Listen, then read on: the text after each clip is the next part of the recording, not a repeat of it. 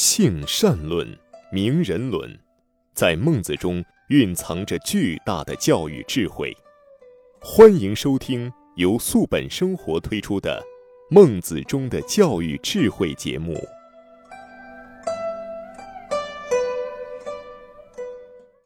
听众朋友，大家好，欢迎您收听中华文化大讲堂之《孟子中的教育智慧》，我是主持人雅青。在这次节目时间里呢，让我们继续有请主讲嘉宾王自超老师带领我们来学习孟子。王老师你好，欢迎您。雅青老师好，听众朋友好。呃，上一期呢，我们学到了孟子见梁惠王王立于沼上这一段啊。呃，上一集的内容呢，核心思想就是，如果君王他把百姓的喜乐、百姓生活过得怎么样，这个生命状态怎么样，放到心上，并且达成目标的话，他自己的享乐，老百姓也是支持的，是吧？是这样，他这里面有一个快乐和愉悦的区别。对。对，您讲到这一点的时候，还特别有意思的说，孟子在偷换概念，是这样。因为王问他这个是个人的快乐，说贤者亦有此乐乎？然后孟子讲到了愉悦更高的一个层面上。对，好，那今天呢，我们接着学习以下的内容。嗯嗯。梁惠王曰：“寡人之于国也，尽心焉而已。河内兄，则移其民于河东，移其粟于河内。河东兄亦然。察邻国之政，无如寡人之用心者。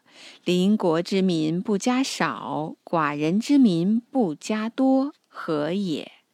孟子对曰：“王好战，请以战喻。”田然古之，兵刃既接，弃甲曳兵而走，或百步而后止，或五十步而后止，以五十步笑百步，则何如？曰：不可，直步百步耳，是亦走也。好，这儿提到了一个五十步笑百步，这是一个成语，也是一个典故。就是五十步和百步在质上没有太大的区别，因为不断的受到孟子非常不客气的一个批评，梁惠王呢就想出一个一箭双雕的这么一个主意。梁惠王他这么说：“他说为了治好治理好我这个国家啊，我真是费尽了心思。比如说河内地方年景不好，我就让那里的人民呢移居到河东。”哎，就是把人们，呃，没饭吃的人都迁到河东，呃，还用河东的粮食救济河内，一方面的把河东的粮食拿到河内，一方面的把河内没有饭吃的人迁到河东，反之亦然，河东兄亦然。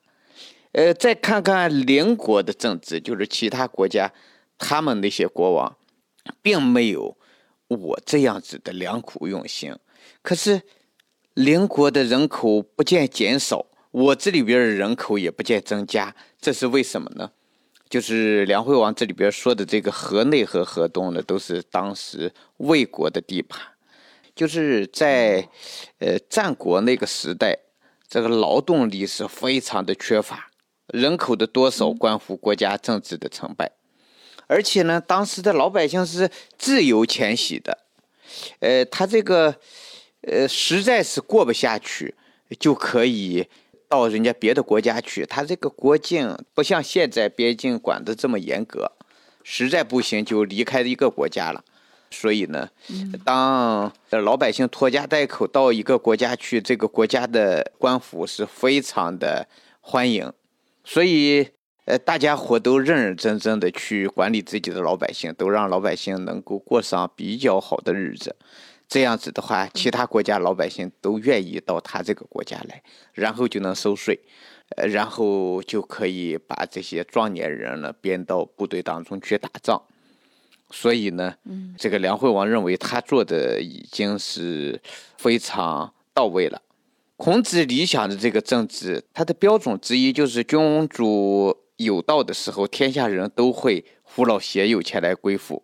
所以这儿梁惠王呢就想以传统儒家的标准为难孟子，孟子不是主张仁政吗？梁惠王就举了一个自己一些貌似仁政的这个举措，一方面呢反驳孟子的批评。孟子说他这也不行，那也不行。你看我我按你的做了，但是呢也没有出没有这个你说的那个效果啊。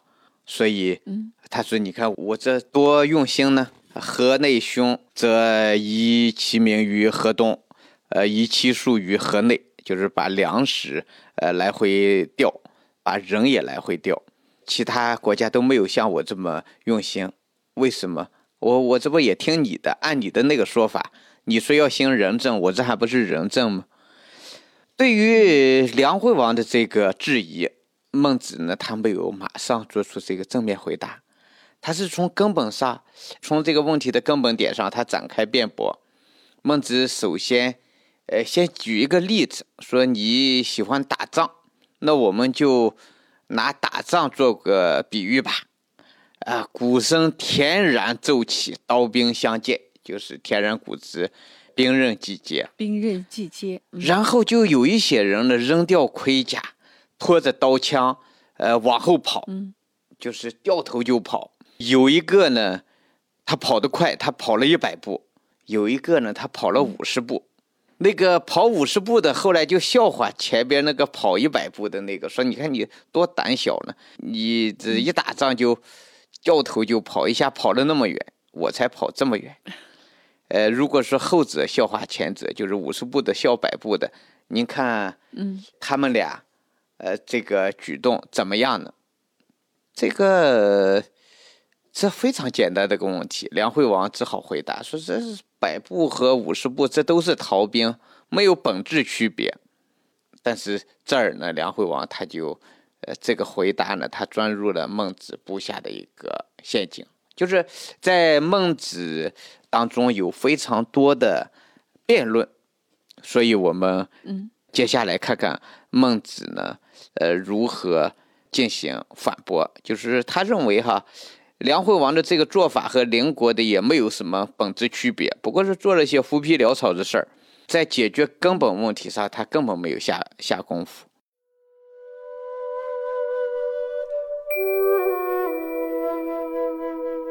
孟子名轲，字子瑜，战国中期鲁国邹人，是著名的思想家、政治家、教育家，儒家学派的代表人物之一。他继承了孔子仁的思想，并将其发展成为仁政思想，被称为亚圣。《孟子》这部书是记录孟子及其弟子言行的一部著作。孟子既继承了孔子的政治学说与教育观念，又对其有所发展，形成了自己的政治与学术思想。同时，在百家争鸣时，孟子有力地维护了儒家学派理论。并且确立了自己在儒家学说中的重要地位，成绩仅次于孔子。《孟子》是记录体散文，有很多长篇大论，多了一些机智的辩论，其写法也对后世产生了深远的影响。本节目主讲嘉宾从孟子所处的时代背景说起，联合上下五千年来的历史人士，探究为什么孟子学说会从古至今颠扑不破。点名孟子始终为人伦正义、为传统道德政治而奔走呼号，绝对不受时代环境的影响而有丝毫的改变。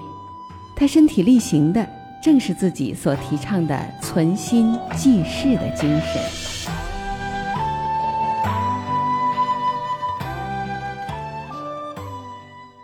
曰：王如之此，则无忘民之多于邻国也。不为农时，谷不可生食也；促谷不入乌池，鱼鳖不可生食也。夫今以食入山林，林木不可生用也。谷与鱼鳖不可生食，林木不可生用，是使民养生丧死无憾也。养生丧死无憾，王道之始也。五亩之宅，数之以桑，五十者可以一帛矣。鸡豚狗彘之处，无失其食；七十者可以食肉矣。百亩之田，勿夺其食；数口之家，可以无饥矣。谨详序之教，深知以孝悌之义，斑白者不复待于道路矣。七十者亦薄食肉，黎民不饥不寒，然而不忘者，谓之有也。苟至食人肆而不知俭，徒有恶殍而不知发。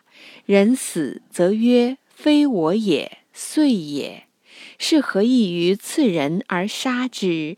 曰：“非我也，兵也。”王无罪遂，思天下之民至焉。根本问题是什么？就是说，呃，不是说有了灾年以后，你才去救灾啊，就是做一些呃表面的工作。实际上是在普通时候，我们就要呃把这个功夫做扎实。根本问题是什么呢？就是孟子首先指出了仁政的这个大方向。孟子说：“不为农时。”就会有数不尽的收获，呃，不用细网捕捞，水产就会源源不断；不乱砍滥伐，就会有用不完的林木。衣食住行的来源都有了保证，生死的问题就不必担心了。这样一来，民心稳定，王道就有了开端。孟子强调的是保护自然资源，他他所说的和现在这个环保观念好像。不完全一样，总的关切它是一致的，就是一个国家一个社会，不要因为小部分人一时的利益而毁掉全体人的长远的利益。所以呢，他要求让老百姓在种庄稼的时候，你不要用兵，不要去大兴土木。总之呢，就是不为农时，特别是网鱼的时候，呃，这个网网格粗一点，小鱼就不要网了。你只网大鱼，而且呢，砍伐木头也有计划的砍伐，就是他是说的一种可持续性的发展，得有长久的打算。就是根本方向确定之后呢，就进入到具体的设施。孟子的设想是，如果能够在园子里头种一些桑树，养蚕，五十岁以上的人就能够穿上丝绸。能够按时饲养和宰杀鸡、狗、猪之类的牲畜，七十岁以上的人就能吃上肉食。不吃农时的耕种好田地，一家人就不会挨饿，衣食就不愁了。当衣食不愁了以后，还要抓好学校教育，教育年轻的人，他要有这个孝悌之道。这样头发斑白的老者就不至于自己还在外边劳作。这样治国达到这个水平。那就已经能够称王于天下。孟子这儿所说的，呃，就是五亩和百亩，它不是指是指，而是泛言，就是说他不要荒废土地。这儿呢提到一个非常有意思的现象，就是你看他首先让五十者可以衣钵，意思是年轻人不可以衣钵。呃，这个很有意思啊。对。整个家呢是以老人为中心，当以老人为中心呢，这个家就能凝聚起来；当以孩子为中心，这个家就散掉了。所以这是我们自古以来的一个文化理念。你看，七十则可以食肉，那就是小孩子不可以吃肉。对，我们在一个家里头，当我们把重心向上看的时候，就是目光向上看。家里边最重要的是老年人，那么父母亲就是壮年人，他生了孩子以后，他每天不是关注他自己的孩子，他每天关照的是如何孝顺他自己的老人。他往上去看，这个家有一种精神，他就会蒸蒸日上。呃，我们今天不一样了，我们今天呢是大家伙都关注孩子，而且孔子和孟子这儿。他有一个呃一样的思想，叫富而教之。首先要保证住老百姓衣食，呃这两样呃他会充足，然后才教育他。他连饭也吃不开，你给他讲仁义道德，这个他比较难。就是孟子在后边也谈到了，有恒产。才有恒心，没有 恒产，是而有恒心，只有士能做得到，一般老百姓做不到。所以这里边呢，就提到了要先保证住每一个人养生丧死无憾，然后再开始经详叙之教，生之以孝悌之意，再去给教育他。管子、管仲，他以管仲为核心，有一本书叫《管子》。管子当中呢，提出过“仓廪实而知礼节，衣食足而知荣辱”。这个仓廪实和知礼节之间呢，它不是一个必然关系，不是说有钱了，然后自然就道德高尚，他还需要教育。现在呢，孟子就提到了，就是你首先保证住基本物质财富，然后再开始提倡教育。呃，我们今天所说的美好生活，这美好生活是在吃饱喝足以后，才可以有美好生活。那么，什么叫美好生活呢？就是有文化的生活，就是经详叙之教，生之以孝悌之意，在整个家族当中，老年人。能够安详的生活，整个家呢就家和。如果说呃先顾少年人贪图享受，这个家就一定不和。所以这是我们今天居家过日子要知道的一件事情，就是现在的孩子之所以难于管教，是因为我们给他的爱太多了。我们给老人的爱太少。对孩子的爱分出来一点给老人啊。对，而不是分出来一点而是主要要把呃关爱交给老人。呃，我们发现哈，一个人的幸福感、一个人的成就感、一个人的愉悦感，来自于他能够奉献，而不是来自于他得到多少。当他得到的物质财富和物质享受越多，这个人会精神越空虚，就是他精神上长不出东西来。在孟子呃这本书当中，处处提到，就是只有受到苦以后，刻苦以后，道德理性的生命才能成长，能力才能提升，智慧才能提升，道德才能提升。你像后边也说了，说天将降大任于斯人也，必先苦其心志，劳其筋骨，饿其体肤，空乏其身。所以，这父母亲呢，要主动的让孩子多少饿一点多少冻一点我们民间所说的，呃，若让小儿安，三风积于寒，就是小孩子你不能让他吃饱，你不能让他穿暖，你得让他活动，你得让他劳作，你得让他做对家有用的事儿，成为对家有用的人。对于老年人。呃，那就得让他吃饱，那就得让他穿暖。当孩子感觉到这个家里边最重要的人是老年人的时候，这种孩子能够在社会上走得通。当一个孩子不会尊重长辈，他就会步步荆棘，走到哪儿都是呃陷阱，走到哪儿人家都要拦住他，他就行不通，怎么办？回家啃老。所以现在有那么多的啃老族，怎么造成的？嗯，和这个家庭教育有很大的关系。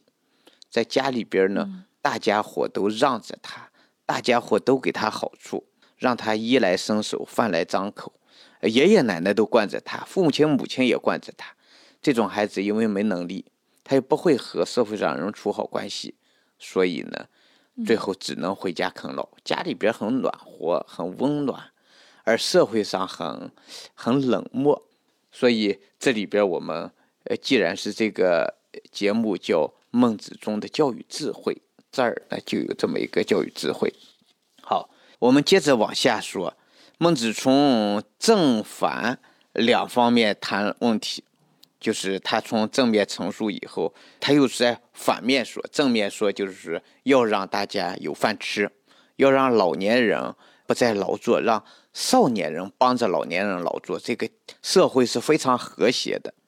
在反面，孟子又说：如果富贵的人家用粮食喂猪喂狗，君王也不加点检；逃荒者饿死在大路上，君王也呃不开仓赈济，反而面对饿死的人说：“这不是我治国无方，这是收成不好。”就好比说，你用刀剑杀了人，却把。呃，责任推给刀剑一样。孟子的结论是：如果君王不推脱自己应负的责任，呃，不把社会的不公归罪于年景不好，百姓就自然而然来归附你了。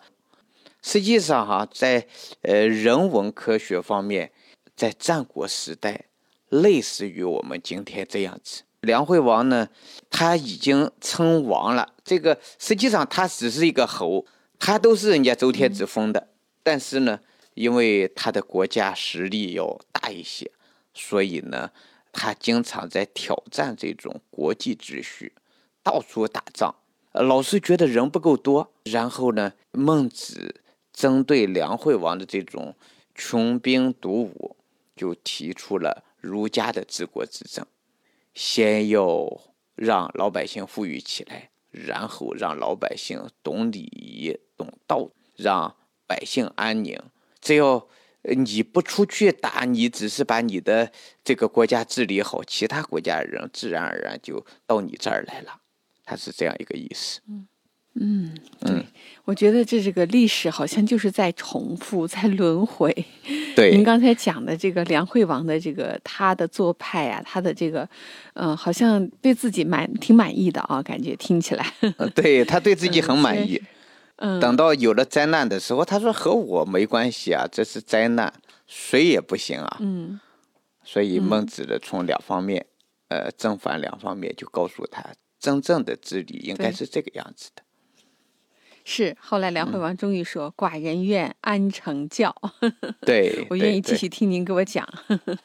就是终于有一个他，就是接受愿意接受别人孟子的教诲了啊！孟子给他讲讲什么，他愿意听了。后来，这个梁惠王在历史上呢，据说哈，孟子见他的时候有一种说法，他已经上百岁了。实际上，哦，有可能他也八九十岁了。就是这个人，呃，能够听进话去了，已经。他也是个高年领导人，呃，也他也就是这样子的一个也就是到了耳顺之年，好像就能听得进去别人的意见了，建议。对对对。嗯，今天的王老师讲的内容，我觉得我印象最深刻的一点就是。呃，这里讲到，你看五十者可以一帛，到了五十岁才可以穿好衣服，然后七十者可以食肉，因为那个时候能食肉的人是很少的。你看这里列举的都是年龄很长，在那个年代人的平均寿命并不高，但是你看五十才可以穿好衣服，七十才可以吃肉，说明把老人的确是放到了整个全社会最高的一个地位上来。对啊。就是我也听到有智者说嘛，我们一个社会怎么样对待老年人，可以看出一个社会的文明程度。嗯，在我们家庭里也是这样，如果老人在尊位，那我觉得这个家庭就有了和睦的根基了。老人，嗯，得到尊崇，老人的智慧也得到了尊重。那么我们年轻人，我觉得能成长的比较顺畅，也能很好的承接老人的智慧。好，那我们这一期中华文化大讲堂对于孟子的学习就告一段落了。感谢王老师给我们带来孟子中的教育智慧。我们下一期接着请您给我们讲孟子的其他内容。谢谢王老师，谢谢阿青老师，谢谢听众朋友。好，听众朋友，我们下一期节目再会，再见。感谢您收听本期的《孟子中的教育智慧》节目。如果您喜欢我们的节目，可以在微信上搜索关注公众号“素本健康”，输入“孟子”，添加我们的官方微信，这样呢就可以加入我们的听友群，和我们共同交流孟子的教育智慧了。再一次感谢您的收听，下一次节目再会。